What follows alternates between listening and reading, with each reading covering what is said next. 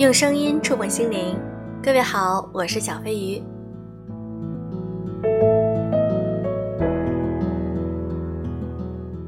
不知道你会不会总觉得自己这里做的不够好，那里做的非常差，总是缺乏自信。那么今天我想和大家分享一篇来自于作者从飞从的文章，我不够好是一种瘾。让我们深度剖析一下这种心理状态。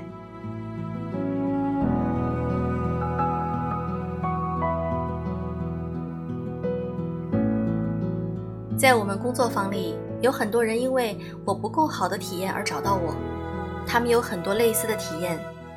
我的情商比较低，总是搞不好人际关系；我的家境比较差，别人知道了会嘲笑我；我长得有点发胖，穿什么都不如别人好看。我学历比较低，在单位中别人都不喜欢跟我交朋友。一个人体验到我不够好的人，能找出自己的很多不好来。有不好的地方很正常，金无赤金，人无完人，带着你的不完美好好生活就好了。可是偏偏有些人就是跟自己较劲儿，天天觉得自己不够好，真没用。之前有一个新闻令人很触动，某男子喝醉后在地铁站里躺着。民警通知其妻子来接走，男子在宿醉里说了一句话，扎到了很多网友的心：“宝宝，我真没用。”普通人对他们的安慰就是：“亲爱的，你已经足够好了，你都不知道你有多好。”我相信每一个觉得自己不够好的人都无数次听过这样的话，然而并不能改变他们对自己的评价。因为他们自己怎能轻易的放弃我不够好的自我评价？在意识层面上，他们特别想变得自信、开朗、阳光、积极，特别想摆脱我不够好的感觉。但其实潜意识层面里，这是一种瘾症。他们不仅不想摆脱，更想在这种瘾症的路上越走越远。什么是瘾症？就是明知道不好，但是就是放不下。为什么呢？因为有快感啊，所有的瘾症都因为割舍不下的快感。我不够好也是一样的瘾症，背后有你割舍不下的快感。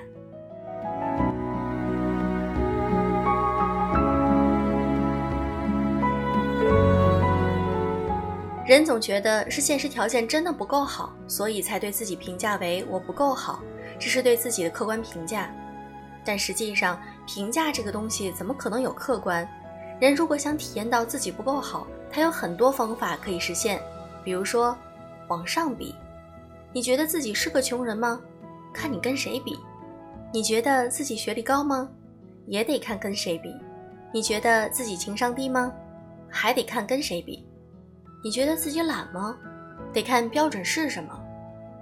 当你开始对自己进行评价的时候，你无意识的就设置了一个参照客体。跟这个课题比起来，你得出了自己好或者差的结论。可以肯定的是，比你好的人是无限多的，比你差的人也是无限多的。你的外在条件是无法短时间改变的，但是参照对象却是你选择的。那么，你自动选择的是向上比呢，还是向下比呢？你会觉得自己差，其实是因为你发现了身边有个比自己更好的一个或者几个人而已。然而那一刻，这些个人成了你的全世界。你的眼里此刻只有比你好的这个人，没有别人。如此成功解锁我不够好的体验。你可以问自己：你对哪些人更感兴趣呢？二，虚构一个正常。你可能会觉得自己没有跟某个人比，是跟正常人比，跟平均值比，跟大多数人比所得出的结论。可是。你这个正常和平均是哪里来的呢？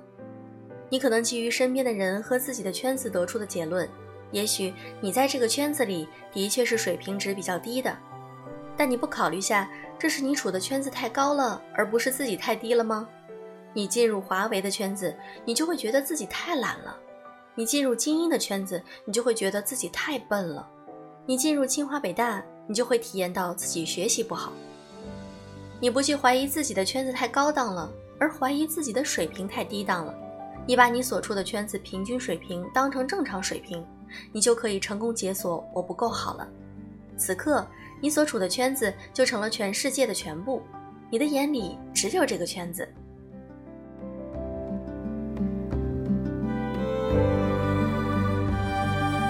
三，把不好的点扩散到面。即使你的比较值真的是与大多数人相比，真的是这个世界的平均值，比如你长得矮，输给了郭敬明，那这能说明什么呢？这只能说明你在某点真的很差啊。那你在 A 点上差，这个能说明你不够好吗？你那些优胜的 B、C、D、E 点呢？比如说我，我赚钱可能赚不到王家和马家的，但是他们做心理咨询就未必能够做过我。比如说你。虽然你长得丑，但是你想得美呀！你怎么就能够只看到自己不好的这一点了呢？这就是神奇的多米诺自我否定效应。一个点不好，可以推导出整个自己不够好；但一个点好，却无法推导出整个自己够好。典型的意识选择认知的结果。所以，你想体验到我不够好吗？你只要眼里只有短板。把短板升华到自我，而忽视掉自己的长板就可以了。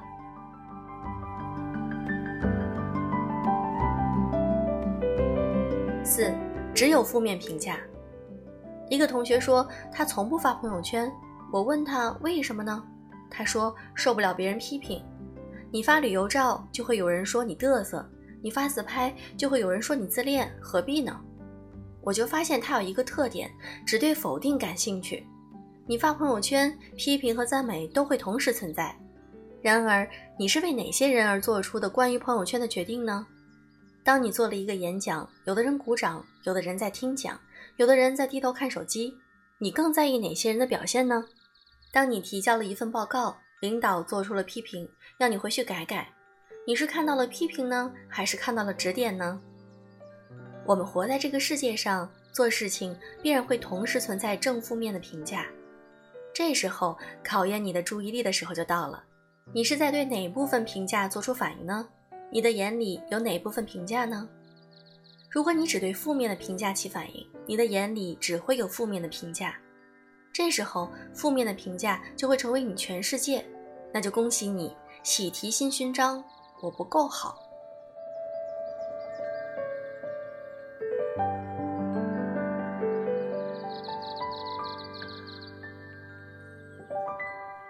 通过这四点，你会发现，人不是自己不够好而体验到我不够好，而是想体验到我不够好，就去找证据证明自己不够好。看起来人是在犯贱，给自己找难受，但其实上帝这么设置，肯定有他的意义所在。另外一个意义会单独撰文再谈，今天我们只谈一个意义，符合爸爸妈妈给的人设。婴儿在生下来的时候，他是没有自我认知能力的，没办法。生理决定的，他一岁多才有了自我认知能力。当他开始有自我认知的时候，他对自己的认知就是空白的。那么，他就需要完成自我认知。人对自己的评价是怎么完成的呢？人都是通过环境反馈来完成自我评价的。环境反馈包括他人言论、测评、资料、数据、专家言论等。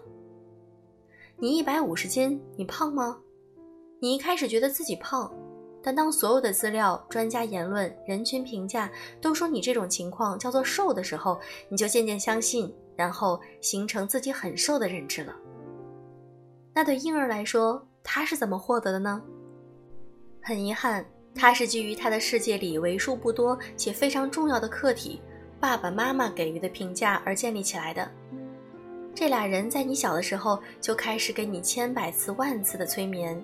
你不够好，你能获得的这里不够好和那里不够好的暗示，要远远大于你很好的暗示。一个成年人在这种长期催眠的环境里，尚且会产生大量的自我怀疑，何况没见过世界的小孩子呢？他无法抵抗，他只能认同爸爸妈妈的评价，内化为自我评价。这种内化的行为是有生存意义的，你也得认为自己不够好。和爸爸妈妈的评价保持一致，你才能够更好的生存。不然，你可以想象下，当你还是个孩子的时候你的爸爸妈妈认为你不够好而你却认为自己非常好。这时候你在这个家里生存会有什么体验呢？会多出哪些压力呢？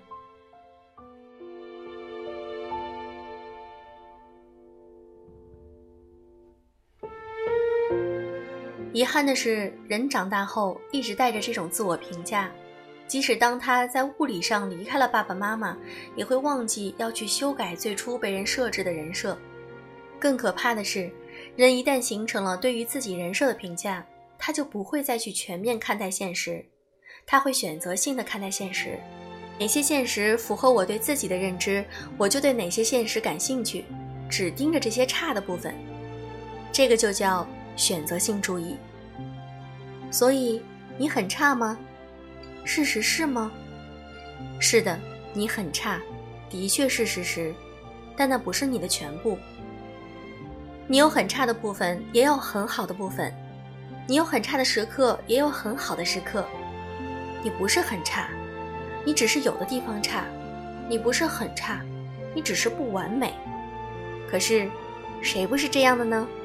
现在，你已经长大了。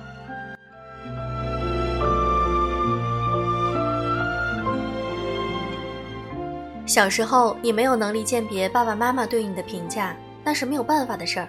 但是，现在的你是否依然要认同他们给你制定的人设呢？这就是你自己的问题了。小时候，爸爸妈妈总是给你穿绿衣服，你没办法。但现在你独立了，要不要继续穿绿衣服，就是你自己的问题了。所以你不需要矫正我不够好的认知。那有些自我安慰和自我欺骗，你只需要去拓宽你对自己的认识，不仅看到不够好的点，也看到足够好的点。对于自我评价，你需要的是拓宽，而不是矫正。你要知道，你在某些地方的确很差，可是这不影响你在另外一些地方非常的好。我觉得这篇文章深度的剖析了，有的时候我们为什么会觉得自己这里不够好，那里不够好。我们在逐渐的成熟，在逐渐的属于自己的认知体系。那么，你需要好好的去分析自己哪些地方是好的，哪些地方是非常好的。